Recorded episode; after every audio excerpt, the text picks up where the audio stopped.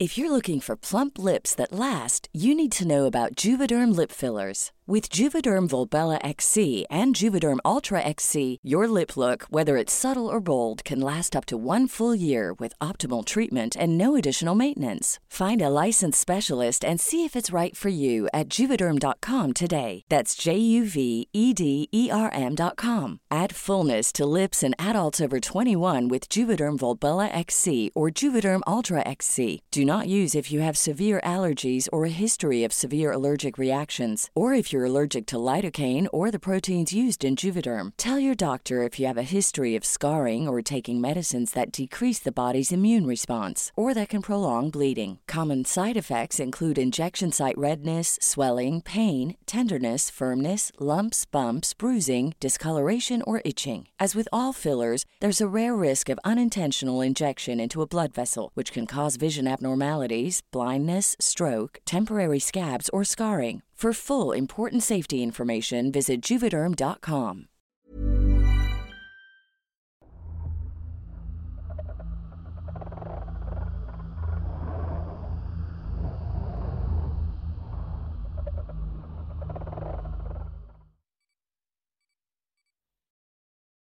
El verano que pasé con mi abuela. Historia basada en la experiencia de Rosa María Luna. Mi nombre es Rosa María y me gustaría contar una anécdota que viví cuando era pequeña. Sé que para muchos no será tan aterradora, pero para mí me causa un sentimiento un poco extraño. Me gustaría que contaran al final de este video qué les pareció a ustedes. Sin más, ahora comienzo. Cuando tenía unos 10 años era muy enfermiza, además de propensa a sufrir accidentes. Ya me había roto una pierna por andar en bicicleta y pasaba mucho tiempo en cama con gripes y alergias. Debo agregar que mi mamá fue siempre algo hipocondriaca. Si me veía el más mínimo síntoma de cualquier cosa, ya me tenía medicada o con termómetro en la boca. Mi abuela, por el contrario, era una mujer mucho más relajada.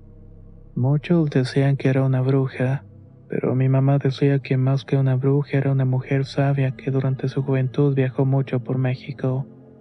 También lo hizo por otros lugares del extranjero buscando encontrar las grandes verdades del mundo. Mi abuelita no era como las demás y eso era cierto. No era la que te sienta sobre las piernas para contarte historias ni las que te preparan chocolate caliente para la merienda. Más bien era una mujer solitaria a la cual le gustaba leer libros.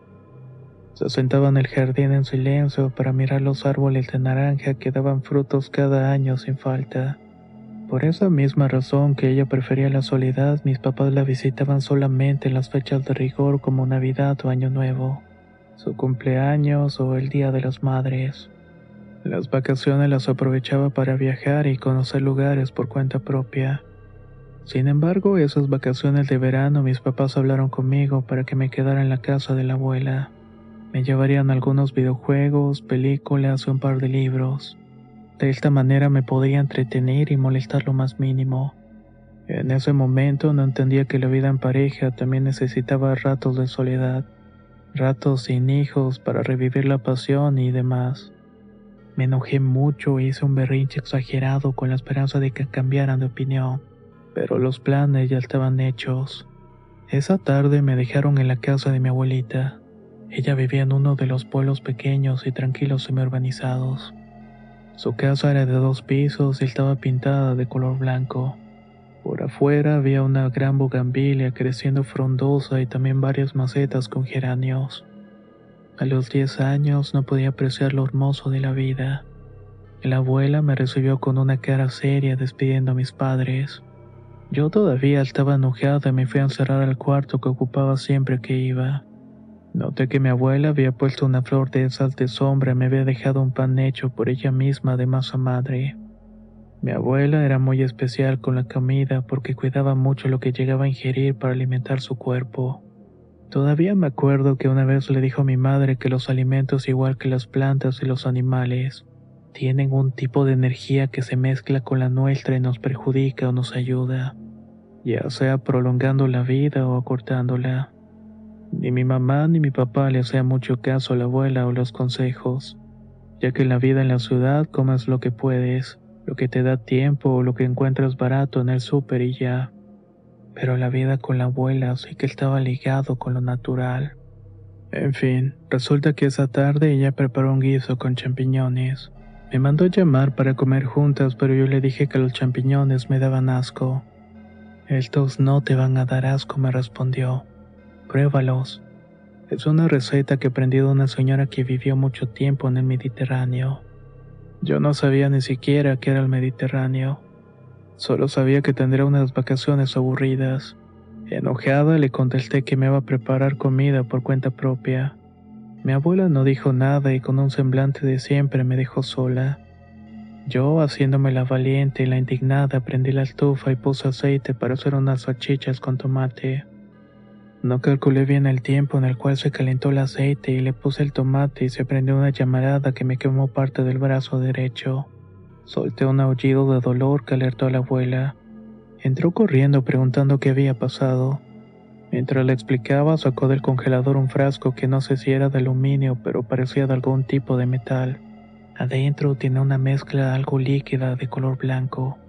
Me puso eso en el brazo y casi inmediatamente el ardor se detuvo. ¿Qué es eso? Le pregunté. Te voy a contar algo, pero es un secreto. Hace mucho tiempo, mientras viajaba en el bosque de la Sierra de Michoacán buscando plantas curativas, me encontré a una anciana. Ya estaba muy viejita y además era ciega. Sus ojos estaban invadidos de carnosidad. Esta señora era conocida por hospedar a los viajeros y yo le pedí que me diera posada. En esa época yo era muy joven y apenas comenzaba a valerme por mí misma. La señora me pidió que prendiera el fogón y uno de esos que se prenden con madera y ocote. A mí me pasó lo mismo que a ti. No sabía que el ocote se prende rápido y el fuego es un elemento vivo. Me quemé los dedos sin poder evitarlo. Pero esta anciana me dijo que en la infancia de Cristo muchas veces el demonio intentó ponerle en peligro. El niño Jesús era curioso y juguetón como cualquier otro pequeño, y en una ocasión se quemó con agua caliente. La Virgen María, que es la mujer más sabia que ha vivido sobre la tierra, sacó un poco de leche materna de su seno y se la untó al niño Dios. A partir de ese momento, Dios Padre otorgó este don que la leche materna puede curar quemaduras. La anciana de la sierra me puso los dedos y al día siguiente estaba como si no hubiera pasado nada. Esta historia me resultó interesante y capturó mi atención. Le pregunté si lo que me estaba poniendo era leche materna y me respondió que sí, que a la leche se le pone miel de abeja silvestre y también agua de rosas. En realidad esta mezcla tenía un olor que me tranquilizó mucho. Y tal como le pasó a ella, el día siguiente no tenía absolutamente ni una ampolla ni el dolor en la quemadura de aceite. El resto de las vacaciones mi abuela me siguió contando historias de sus viajes, de todo lo que aprendió de las plantas y también de los animales que llegó a adoptar como compañía. Hasta una vez llegó un águila a su casa porque no podía volar ya que se había roto un ala. Para mí fue como si el ave supiera de los conocimientos curativos de la abuela y por eso llegó allí. Mi abuelita la curó con unas pomadas que ella misma hacía y en poco tiempo el animal volvió a volar. Solo puedo decir que mi abuela fue una mujer desprendida del mundo, que se ofrecía a ayudar a los demás que iban en busca de sus palabras y conocimientos. A partir de ese verano pasé más tiempo con ella y algo le heredé de sus recetas a las que yo le llamaba pócimas mágicas. Sé que el canal tiene un enfoque más a lo terrorífico, pero quería mandar esta anécdota para que sepan que así como hay mujeres que se dedican a hacer el mal, Eh, hay otras mujeres que entregaron su vida a honrar los conocimientos de la luz para ayudar a otros.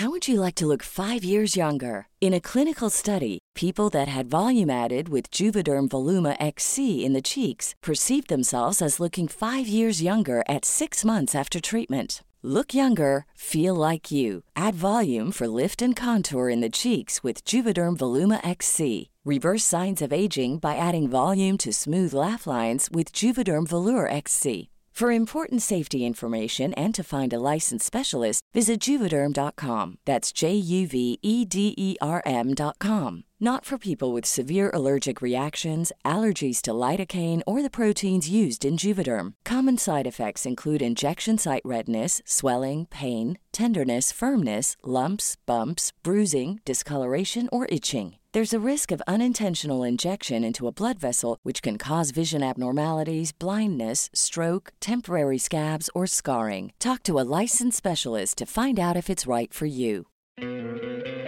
¿No te encantaría tener 100 dólares extra en tu bolsillo? Haz que un experto bilingüe de TurboTax declare tus impuestos para el 31 de marzo y obtén 100 dólares de vuelta al instante. Porque no importa cuáles hayan sido tus logros del año pasado, TurboTax hace que cuenten. Obtén 100 dólares de vuelta y tus impuestos con 100% de precisión, solo con Intuit TurboTax. Debes declarar para el 31 de marzo. Crédito solo aplicable al costo de la presentación federal con TurboTax Full Service. Oferta sujeta a cambios o cancelación en cualquier momento.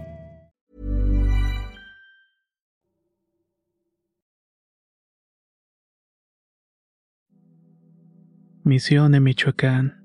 Historia basada en la experiencia de Uriel Jaimes. En realidad esta es la segunda historia que mando al canal. Por si no lo recuerdan les diré que soy un ex militar en la Marina Armada de México. Soy del estado de Guerrero de la región de Tierra Caliente. Quiero contar esta otra historia que nos ocurrió en la sierra de Michoacán. Llegué a Michoacán en un despliegue militar que se estaba realizando en Aguililla. Nos llegaba la noticia de los 14 policías muertos en la región. Nuestra base de hecho estaba en Acapulco Guerrero. Cuando nos pidieron ayuda para dar apoyo a nuestros compañeros caídos, inmediatamente nos preparamos para ir a la aguililla. Luego de que llegaron los peritos y los demás refuerzos del ejército mexicano, la fiscalía nos entregó un reporte sobre los delincuentes. Nos informaron que estaban huyendo por la sierra de Michoacán. El capitán al mando nos dio la orden de ir a la persecución por vía terrestre. En el camino iría el apoyo aéreo. Tomamos la ruta hacia Uruapan para tomar la carretera que colinda hacia Guerrero. Pasamos por Cehuatanejo hasta llegar a Santa María de las Flores y San Nicolás del Oro. Teníamos el reporte de que los delincuentes habían llegado a esta zona de San Nicolás, así que nos adentramos también en la sierra. Desafortunadamente perdimos de vista a los delincuentes, pero pasó algo que nunca voy a poder olvidar. Era más o menos las 11 de la noche. Estábamos patrullando la zona entre brechas y veredas. El frío calaba los huesos, pero teníamos que resistir. Paramos en un punto claro para tomar un refrigerio y comer algo. Se llegó la medianoche y no teníamos novedad alguna. El comandante dio la orden de que estuviéramos alerta en todo momento. Mientras nos relajábamos entre pláticas, tomábamos algo para que se nos pasara el frío. Entonces escuchamos un silbido a lo lejos, y nos pareció más bien un silbido de alerta. Cada uno tomó su posición de defensa y después todo volvió a quedar en silencio. Cinco minutos después se volvió a escuchar el silbido. De la nada, unos cuantos metros más adelante, vimos a una chica que venía caminando hacia nuestra dirección. Seguimos alertas por si se trataba de alguna emboscada o algo por el estilo. Creí que la chica era un señuelo o una distracción por parte de los delincuentes. Sin embargo, entre la espesura y la oscuridad del monte la perdimos de vista de pronto. En el aire quedó la pregunta de qué había pasado y quién era ella. De pronto el silbido se escuchó otra vez al voltear al frente estaba su mujer. Tenía un vestido negro con el cabello marañado. Se veía muy sucia y con la mirada más negra que la oscuridad que nos rodeaba. El compañero de la primera camioneta se le acercó para preguntar si estaba bien, a lo que la mujer contestó que estábamos en su territorio, que habíamos invadido sus tierras y que íbamos a morir. Según sus palabras, al entrar ahí nuestras almas ya le pertenecían. Mi compañero soldado quiso correr y la mujer rápidamente le apuntó con el dedo. Ese movimiento tan simple fue suficiente para que mi compañero quedara paralizado en el suelo. Fue como si en un instante lo hubiera congelado. Lo único que pudo hacer ese pobre hombre fue soltar un aullido de dolor. Todos quisimos accionar nuestras armas en contra de esa mujer, pero ninguna percutió. Solo se oían los clics, pero eran vano. Uno de los compañeros nos gritó que nos pusiéramos de rodillas para rezar. pero esa mujer, como si fuera un tipo de presencia demoníaca, lo interrumpió. Empezó a hablar en un idioma muy extraño. Nunca imaginamos que esas palabras que salían de su boca eran para invocar a otros seres que comenzaron a salir de entre los árboles. Eran como sábanas blancas. Estas cosas comenzaron a atacarnos. Les juro que parecía el típico fantasma que aparece en la televisión. No estoy seguro de lo que eran, si demonios o espíritus de algún tipo. Muchos de nuestros compañeros murieron esa noche en extrañas situaciones. El primero fue el conductor que, según los informes médicos, tenía todos los huesos del cuerpo rotos. El segundo fue un compañero al cual le quitaron los ojos. El tercero no tenía dientes ni lengua y el otro más parecía que le hubieran quitado toda la piel. Los que quedamos estuvimos rezando el rosario hasta que de un momento después regresó el silencio. Todos nos sentimos muy confundidos y temerosos por lo que pasó. No sabíamos cómo actuar ante algo así. Luego de tres horas por fin llegó el apoyo junto con el capitán al mando. Al ver los cadáveres tirados nos preguntó qué demonios había pasado.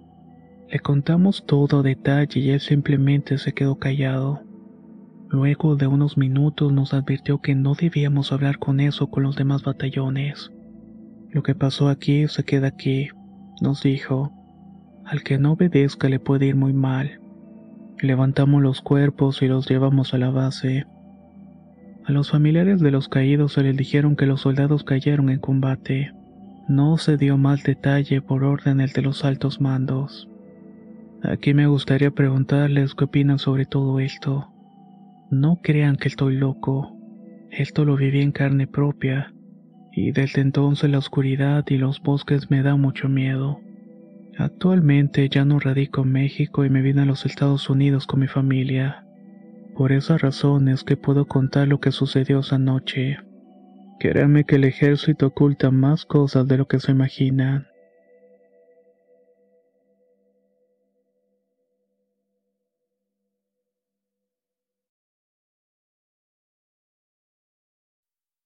Las bolas de luz. Historia basada en una experiencia anónima. ¿Qué tal amigos? Me da mucho gusto saludarlos desde un estado del sur de México. Yo pertenecí al Ejército Nacional Mexicano por algunos años, y la siguiente historia me pasó en los años de servicio. Una noche nos tocó desplegarnos por la selva lacandona ya que se iba a hacer un operativo para detectar unos sembradíos. Tal vez algunos de ustedes ya sepan que es una zona muy complicada porque los indígenas que viven en la selva saben bastante bien defender lo suyo. No entienden de la ley ya que no es la que ellos imponen. De cualquier manera, lo que quiero contar sucedió antes de que pudiéramos encontrar nuestro objetivo.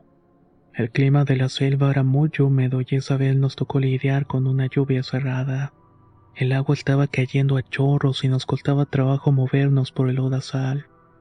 Nuestro sargento nos ordenó quedarnos ahí para acampar en lo que mejoraba el tiempo. Nos reunimos en grupo y estuvimos esperando que se detuviera la lluvia. Pero fue todo lo contrario. La lluvia reció mucho y de pronto se convirtió en una tormenta eléctrica. Los truenos retumbaban en toda la selva como si estuvieran aventando bombas o algo así. Hasta ese momento se podría decir que todo estuvo normal, hasta que de la nada el cielo comenzó a iluminarse de pronto. Todos volteamos hacia arriba aunque la lluvia tupida nos dificultaba mucho la visión. Con todo y eso nos pudimos dar cuenta que el cielo estaba brillando de colores. Eran luces verdes y otras rojas. Miren, miren lo que está ahí, gritó un compañero al cual apodábamos el gallo. Volteábamos a donde nos había señalado y pudimos ver unas bolas que estaban cubiertas por esa luz verde y roja. Lo primero que pensé fue que se trataba de algún helicóptero que venía a ayudarnos, pero esta idea era simplemente una locura. En primera porque no había una razón para que llegara por nosotros. La operación no se había llevado a cabo, y aunque la tormenta era eléctrica, ninguno de esos rayos impactó cerca de nosotros. En segunda estoy totalmente seguro que ningún avión o helicóptero hubiera salido con esas características. Sin embargo, y para nuestra sorpresa de todo, las bolas de fuego se movían libremente, como si la lluvia no les hiciera nada. Además de que de alguna manera parecía que estaban sincronizando su luz con los relámpagos. En cuanto las luces se reunían en círculo, el relámpago iluminaba, y al separarse el relámpago también. Esto sucedía en menos de un segundo. Le preguntamos a quien estaba a cargo del escuadrón si nos daba alguna orden. Yo vi que estaba igual de impactado que nosotros y tardó en responder que estuviéramos alertas. Todos obedecimos al punto. En total eran unas seis bolas de luz, cuatro verdes y dos rojas. Sin mentir puedo decirles que estuvieron en el aire aproximadamente media hora, hasta que la vimos bajar, pero ya no pudimos seguir el rastro por los árboles. A partir de las cuatro dejó de llover y por fin pudimos tener un poco de descanso, aunque como saben siempre debe haber uno que haga guardia por seguridad. Al día siguiente levantamos el campamento y seguimos con nuestro camino. Mientras íbamos avanzando, uno de los compañeros nos dijo que nos fijáramos en el suelo. En el lodo se había marcado unas pisadas que fácilmente eran el triple de largo que un pie normal. Además, no tenía la forma de un pie humano, sino que se marcaban únicamente tres dedos. No solo era una criatura, sino de varias que se perdían en lo profundo de la selva. Este suceso fue lo más extraño que me tocó presenciar estando en la milicia. No seguimos el rastro porque nuestro objetivo era muy claro y no podíamos desviarnos. Cuando hicimos el reporte de esta operación se nos ordenó mantener esta información de manera confidencial, pero ahora que no estoy dentro he decidido compartirla. ¿Qué fue lo que vimos? La verdad es que no lo sé. Brujas no lo creo, aunque varias veces he escuchado que os aparecen en forma de bolas de fuego. Además, un detalle que me llamó la atención fue que la luz de estas esferas parecía artificial. Mi teoría es que se trató de objetos voladores no identificados, porque yo no tengo duda de que somos visitados y estudiados por estos seres. El ejército mexicano tiene mucha información de estos avistamientos, porque dentro de esta organización es un secreto a voces. No lo sé. ¿Qué opinan? Dejo que hagan sus propias conclusiones. Antes de despedirme también quiero agregar que en otra ocasión cuando ya no estaba dentro del ejército, tuve que viajar en un avión desde la Ciudad de México para Mexicali. En este viaje mientras íbamos volando pude ver por una ventanilla un círculo brillante. Hagan de cuenta que se veía como cuando un espejo le da directamente el sol y se vuelve muy luminoso. Esa luz era redonda y también se veía grande. Estuve viendo que siguió la misma trayectoria del avión hasta que se detuvo. Ahí se quedó suspendido en el aire hasta que logró ser alcanzado por una nube que lo tapó. En ese viaje iba solo y no le quise comentar nada a la persona de al lado para no asustarla. Hay mucha gente que se espanta con la idea de que los ovnis son reales, porque eso significaría que podemos ser invadidos en cualquier momento. A mí me surgen mis dudas, la verdad. Yo digo que si nos quisieran invadir no creen que ya lo hubieran hecho. Eso me lleva a pensar que tal vez pueden ser más amigos que enemigos. Son dos historias que me sucedieron y espero que sea el motivo para que otros también cuenten sus experiencias con seres de otro planeta. Una historia bastante interesante la que hemos escuchado. Realmente no fue planeado el contarla en estos días después de lo que sucedió con la revelación de que hay naves alienígenas y todo ese rollo por parte de Estados Unidos. De hecho, la experiencia llegó cuando me encontraba de vacaciones. Y no sé, es bastante interesante, ¿no creen? Si les gustó, no, no olviden dejar su, su comentario o me gusta y compartir. Y si tienes alguna experiencia relacionada con este tema, la puedes compartir a contacto arroba. Soy Antonio y nos escuchamos muy pronto.